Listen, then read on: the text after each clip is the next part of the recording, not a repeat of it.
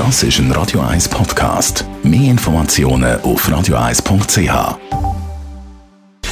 Gesundheit und Wissenschaft auf Radio 1. Unterstützt vom Kopfwehzentrum Irlande Zürich. www.kopfwww.ch für den Schulerfolg von einem Kind oder einem Jugendlichen spielt es eine Rolle, mit welchem Buchstaben sein Nachname anfängt.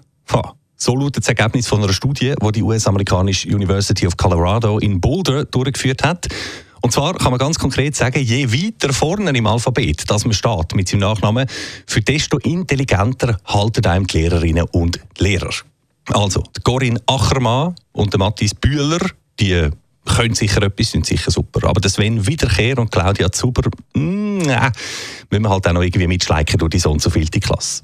Tönt verrückt, oder? Aber ist offenbar mindestens in den Tendenzen so.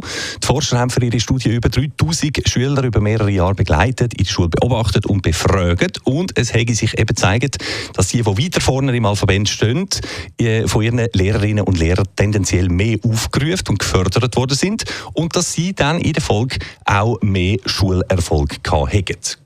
Der Abeck wirkt für die Lehrer also im Vornherein intelligenter als der Zollinger. Ist noch verrückt, wenn das wirklich so ist. Und es wäre dann auch etwas, wo man sich als Pädagogin, Pädagog vermutlich ein bisschen bewusst sein und darauf achten, das sage ich jetzt als Ex-Lehrer, darum vielleicht ab sofort Klassenlisten einfach nur noch von hinten her ablesen.